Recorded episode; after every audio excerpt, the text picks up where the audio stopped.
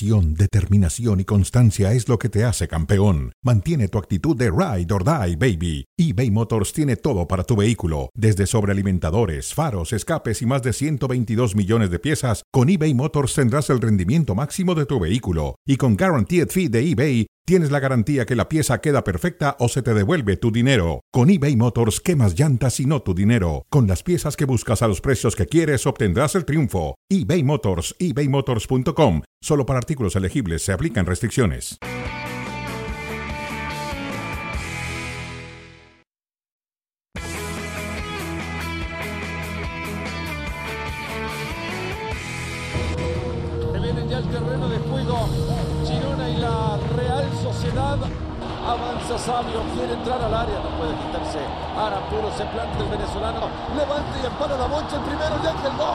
Gol. ¡De Girona!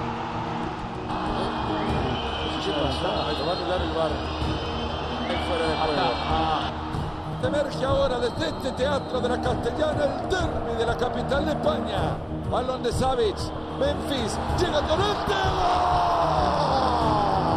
¡Gol! Un ex canterano blanco lo empata.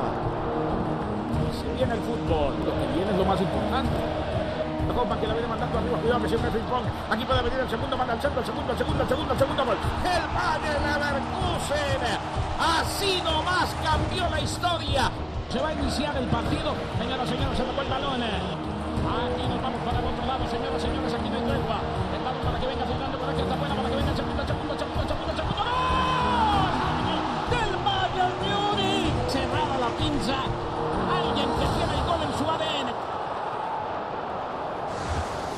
¿Qué tal? ¿Cómo están? Bienvenidos a esta edición de Fuera de Juego con Mario Carrillo de cara a lo que se nos viene este fin de semana, un super sábado, sí.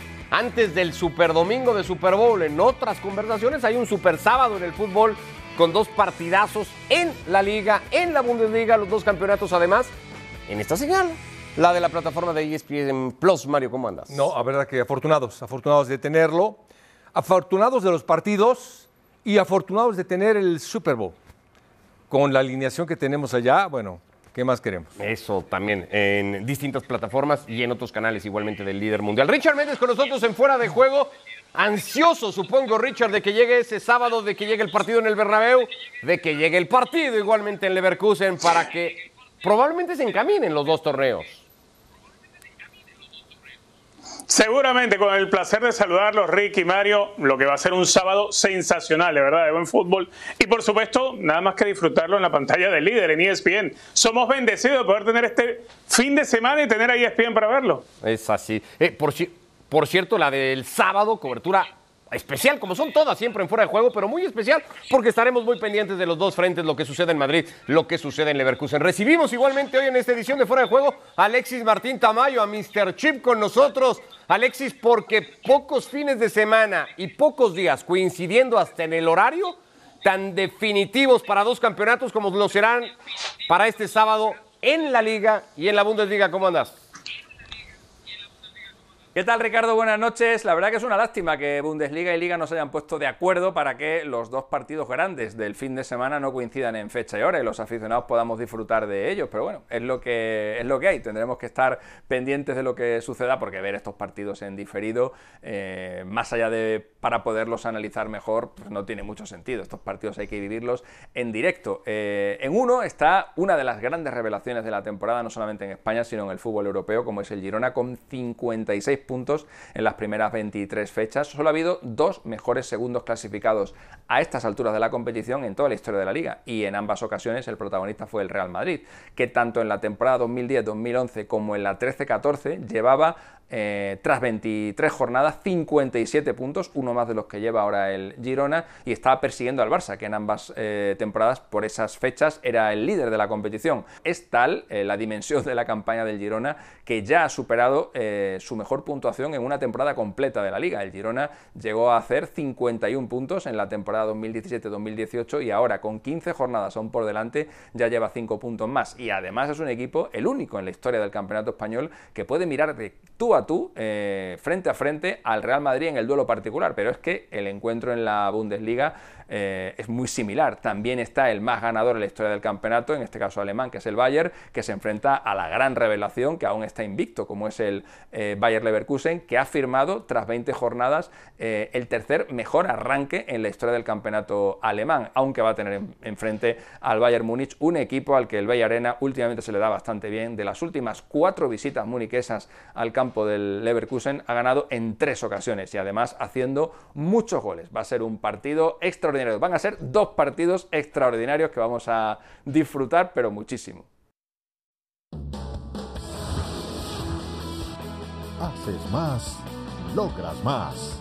Es presentado por The Home Depot.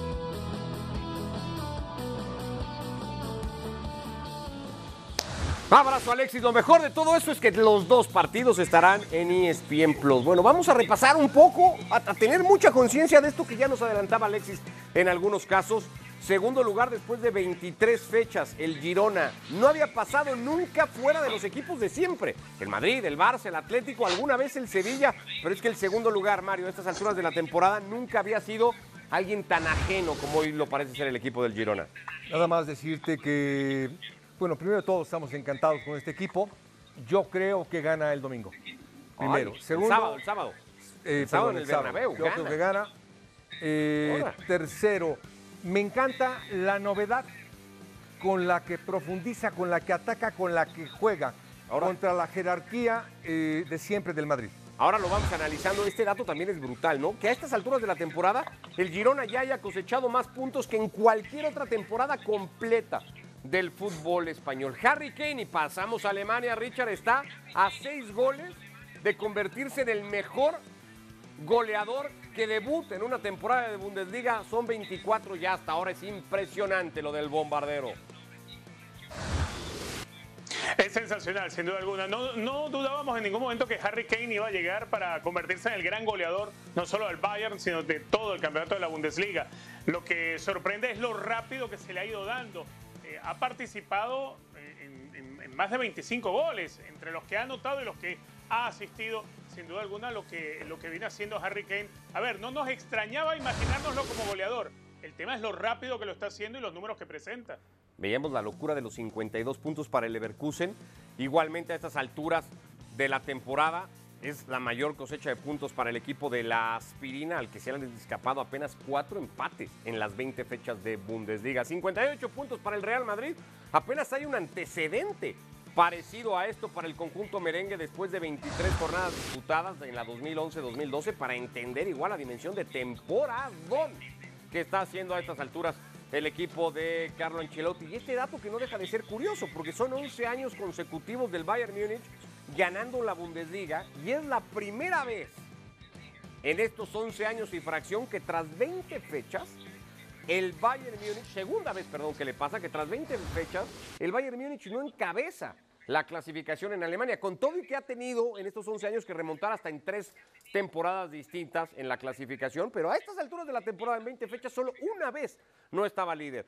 En ESPN este sábado, a las 12.30, tiempo del este, dos partidas. En el Santiago Bernabéu, el Real Madrid ante el Girona y en Alemania, en Leverkusen, el equipo de Xavi Alonso va a recibir al Bayern Múnich de Thomas Tuchel. Nos quedamos con esos dos partidos para que Richard y Mario nos ayuden con esta dinámica. Empezamos a hacer comparaciones de lo que podríamos tener y, por ejemplo, pregunto, Richard, ¿quién ha sido mejor fichaje?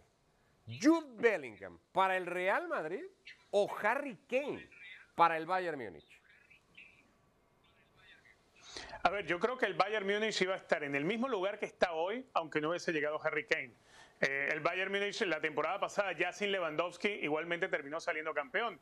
Creo que sí, ciertamente es un gran goleador, está mandándose un temporadón, eh, va a ser una, pieza clave en la campaña para el Bayern, pero el Bayern eh, creo que necesita otras cosas además de tener un gran goleador. En el caso de Jude Bellingham era alguien que sabíamos de sus cualidades, sabíamos que podía ser goleador en el Borussia Dortmund, no nos lo imaginábamos ser goleador de la Liga Española en una liga donde está Lewandowski, donde está Antoine Griezmann, donde está Morata. Ese era el problema, que no situábamos a Jude Bellingham así, eh, en un equipo con tantas figuras y siendo un jugador tan joven. Para mí más importante ha sido el impacto sin duda alguna de Jude Bellingham. Entonces te quedas con el inglés en ese sentido. Mario, ¿con quién irías tú? Fíjate que me gustó mucho, mucho cómo opina mi compañero Richard. Siento Pero- que vas a decir, pero no estoy de acuerdo con él. Pero- Generalmente cuando le tiras una flor a alguien es para después decir, pienso todo lo contrario. Exacto, ¿no? No lo contrario, pero me quedo con Harry Kane. No puedes escoger uno u otro, no ponerlos a pelear. Simplemente me voy por la especialidad de este jugador de generar fútbol y de hacer goles.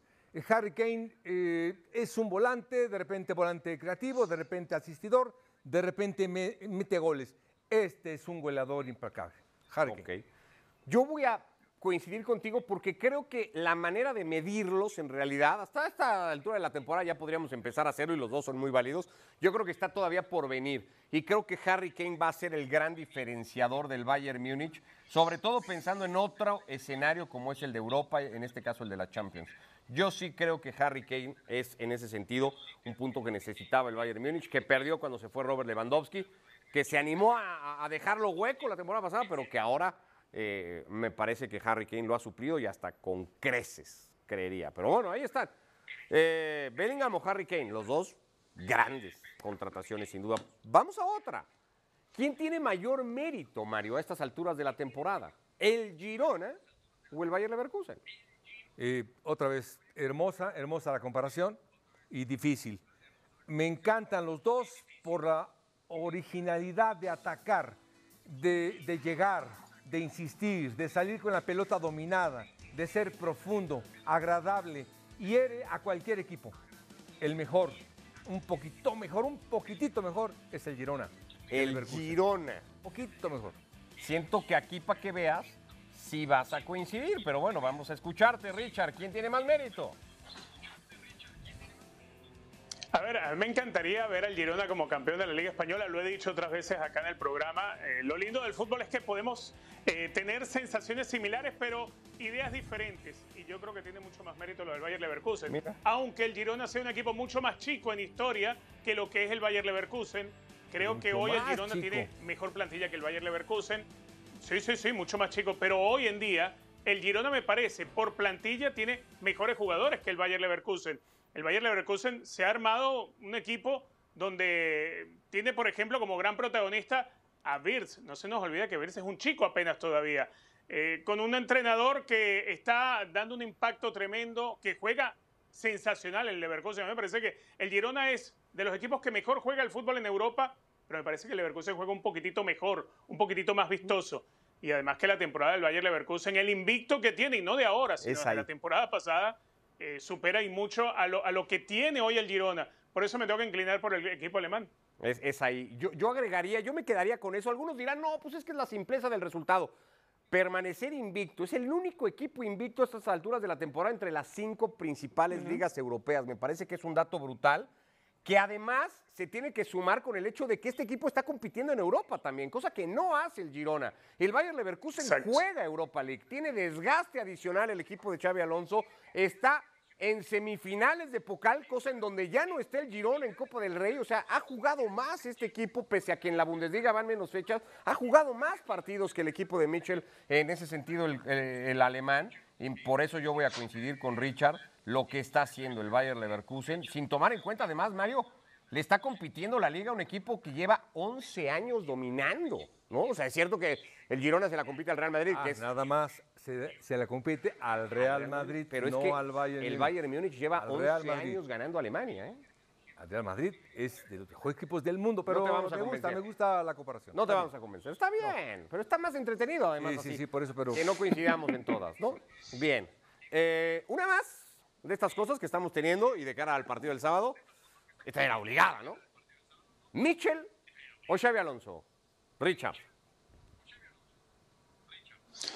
Xavi Alonso, Xavi Alonso, a ver, es muy vistoso el fútbol de Mitchell, la verdad que sí, es muy, muy vistoso, me encanta lo que juega Mitchell, pero me encanta más todavía lo que es capaz de hacer Xavi Alonso. Eh, su equipo creo que tiene mayor abanico de, de- de fútbol, de esquemas, de, situaciones que se van dando dentro de los partidos. No se nos olvide, y así lo describí hace unos días José Mourinho, a, a Xavi Alonso lo dirigieron hombres como Guardiola, como Ancelotti, o sea, e- es alguien como Rafa Benítez, como el, el propio, el propio José Mourinho, es alguien que entiende y asume tantas, tantas diferencias de técnicos y las sabe plasmar en un mismo equipo con un estilo hasta propio. A mí me encantan los cambios de ritmo, por ejemplo, que tiene el Bayer Leverkusen, que son detalles que de pronto no se los encuentras al Girona. El Girona tiene una forma de jugar y está muy definida, muy, muy, muy, bien, muy bien ejemplificada.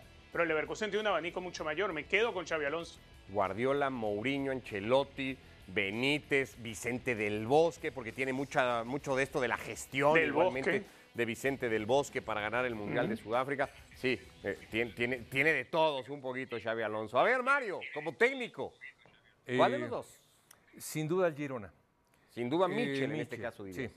¿Por qué? Eh, primero, nada más te digo, eh, acomodar a jugadores eh, tan difícil, por ejemplo, acomodar a Blind y a Eddie García, simplemente por dar la salida con pelota dominada, porque sabes que los jugadores de arriba necesitan la pelota cómoda, por habilitar un lateral de volante, por, por meter eh, a Couto de, central, lateral, habilitarlo de volante, eh, ver lo que hacen los dos extremos abiertos, ver con cuántos llegan.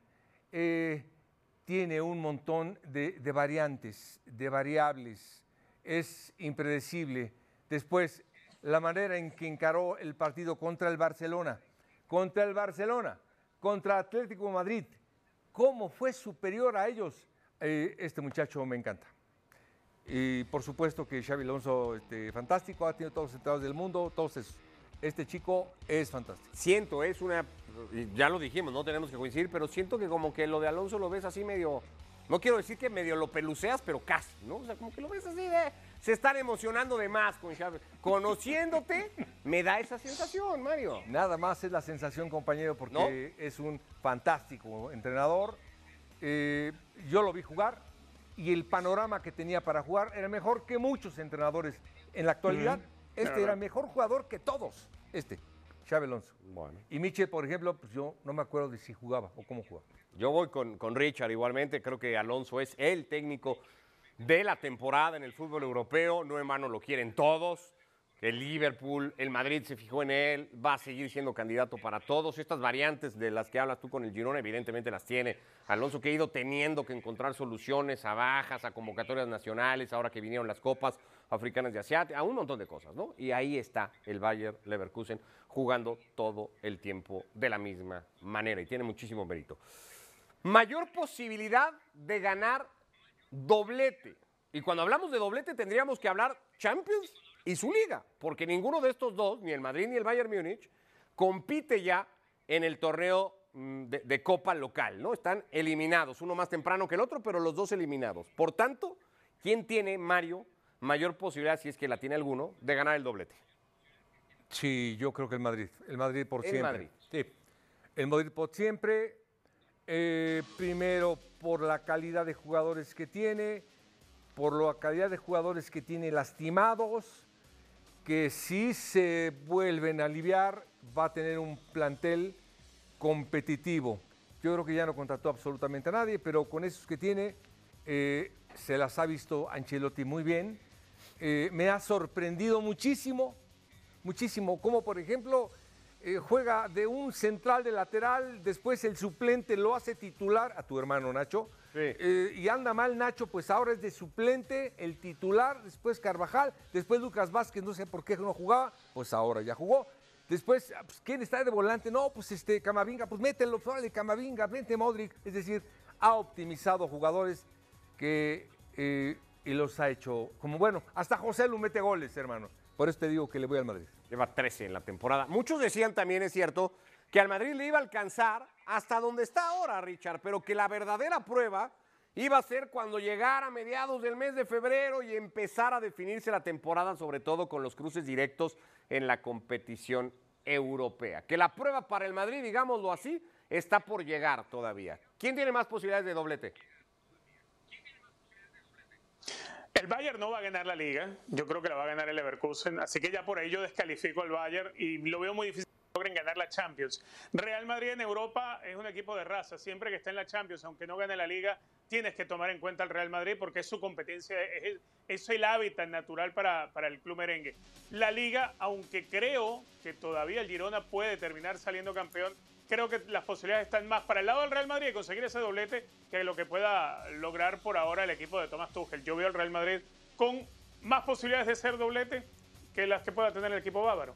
Ok, bueno, entonces dos votos para el eh, Madrid. Y para no desentonar, porque no coincidimos en ninguna hasta ahora, yo sí me voy a quedar con los ane- alemanes. Yo arranqué la temporada diciendo que el Bayern Múnich para mí, sobre todo con la llegada de Harry Kane y con la llegada de Kim en la central, era el gran candidato en Europa, con lo difícil que es repetir título en Europa y entendiendo que ahí seguirá estando el Manchester City. Yo veía al Bayern Múnich como el otro gran candidato, así está en varias casas de apuestas igualmente. Y luego la película que hemos visto 11 años consecutivos viendo la misma película, el Bayern Múnich acaba remontando. Yo creo que todos estamos con el deseo de que lo gane el Bayern Leverkusen, pero me parece que esta película ya la vimos más de 10 veces y el Bayern Múnich lo va a terminar remontando. Así cerramos esta dinámica de cara a lo que tendremos en ESPN Plus este sábado, pero le ponemos la cerecita al pastel, que son esto, ¿no?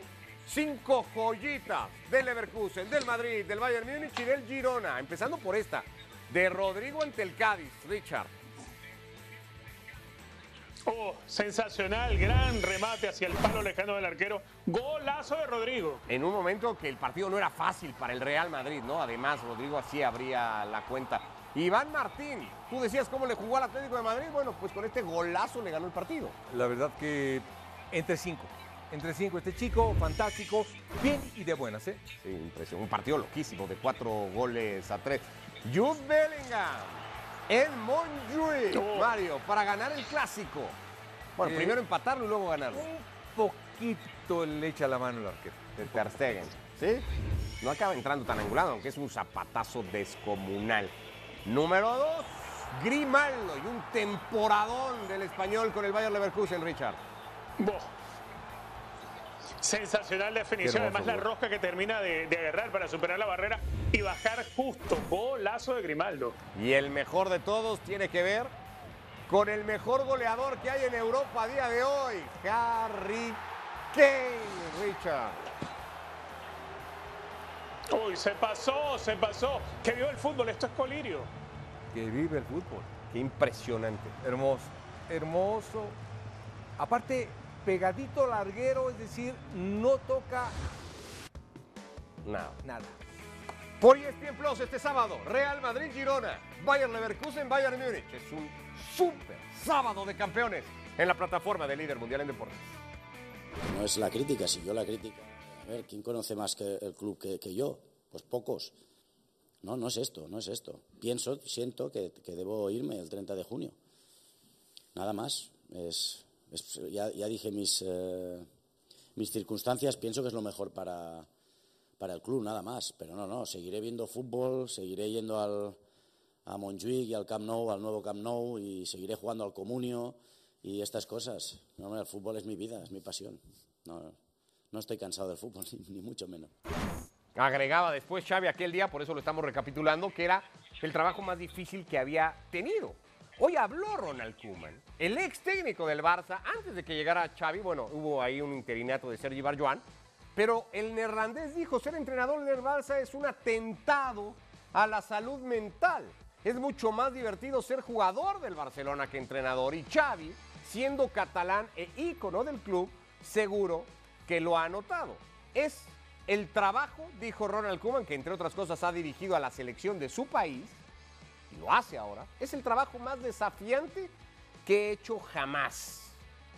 Tan difícil es ser entrenador de un equipo, en este caso como el Fútbol Club Barcelona, coincidiendo Xavi, por eso lo escuchábamos ahora, con lo que hoy ha dicho Ronald Koeman. Yo la verdad que no coincido en nada con él. No. En nada, en nada. Simplemente son equipos que están preparados para grandes entrenadores. No, no cualquier entrenador.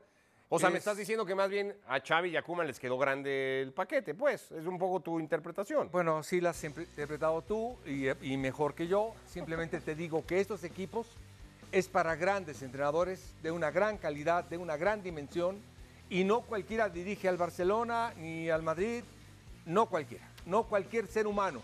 Les dieron un montón de oportunidades, por momentos lo lograron, pero lograr que un equipo juegue como la esencia de es, es todo un reto y es una belleza verlo plasmado día a día, partido a partido, es la mejor, la mejor satisfacción que haya existido en tu vida. Raro, porque Kuman había sido bastante constante, digamos, en como que tirarle a Xavi, decir, bueno, sí, Xavi salió campeón, pero pues le trajeron más jugadores de los que tenía yo y tal. Y ahora parece ponerse un poco de lado del actual técnico del Barça y diciendo, no, sí, la verdad es que la chamba que tiene Xavi, Richard, es complicada, la más difícil del mundo.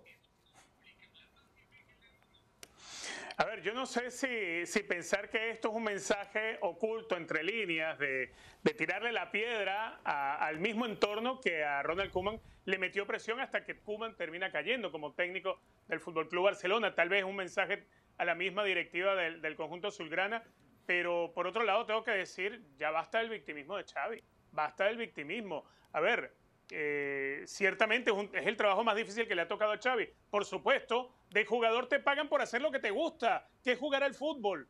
Entrenando en el Medio Oriente, no creo que exista ninguna presión, no hay grandes clásicos. Dirigir un equipo como el Barcelona y ser exitoso como ya lo fue Xavi eh, en, en la temporada pasada, pues obviamente lleva a algo, ¿no? Y cuando eres el Barcelona y tienes enfrente a la prensa de Madrid, pero del otro lado tienes a la complaciente prensa de Barcelona y a esa cantidad de, de, youtubers y de twitchers y, y, de todos esos tiktokers que hoy en día se han convertido en influencer y una voz del Fútbol Club Barcelona, gane o pierda, pero son siempre la misma voz. Entonces yo creo que, que basta dejar de, de lado eh, eh, aquel traje de víctima. Eso sucede con el que dirige a Boca Juniors, con el que dirige a las Águilas del América, con el que dirige a Chivas, con el que dirige a River Plate Sucede, sucede en todas partes del mundo cuando hay equipos que son odiados por una gran porción de la población y amados por otra. Y es el trabajo que tiene que hacer. A mí lo que no me gusta de Xavi es el victimismo constante. Hoy es que escuchamos a, Ronald Koeman decir que es un trabajo muy difícil dirigir al Barcelona. Cuando lo dirigía, Ronald Koeman se plantaba y decía ante los medios de comunicación, es que esto es lo que hay con esta plantilla. Y a él no le trajeron jugadores. A Xavi le trajeron jugadores después de salir campeón. Al año siguiente es que es muy difícil ser técnico del Barcelona. Basta de victimismo. Era más difícil dirigir al Barça sin palancas como Kuman que con palancas como Xavi Hernández. Eso también pareciera ser una realidad. También habló del tema Roberto Martínez, ¿eh? Eh, o sea, que no es el único, el ex técnico de la selección de Bélgica ¿Mm? y ahora al frente de la selección de Portugal, pues también salió y por cierto se ha llevado a cabo el sorteo de la Nations League del grupo A. Y ahí salió Roberto Martínez y dice, bueno, yo desde la distancia, ¿no? Porque no estoy ahí, pero lo que veo es que Xavi es campeón de liga. Hay que tener un poco de memoria, que es la misma solicitud que ya también había hecho en una de las muchas conferencias de prensa Xavi Hernández. Lo que pasa es que a veces los técnicos o a ustedes los entrenadores, Mario, no les gusta que se les critique en el día a día. O sea, como que quieren que se siga hablando de las cosas buenas que ya hicieron hace mucho tiempo, aunque a lo mejor el presente ya no sea tan bueno, ¿no? Y eso a veces como que, no sé, Sí.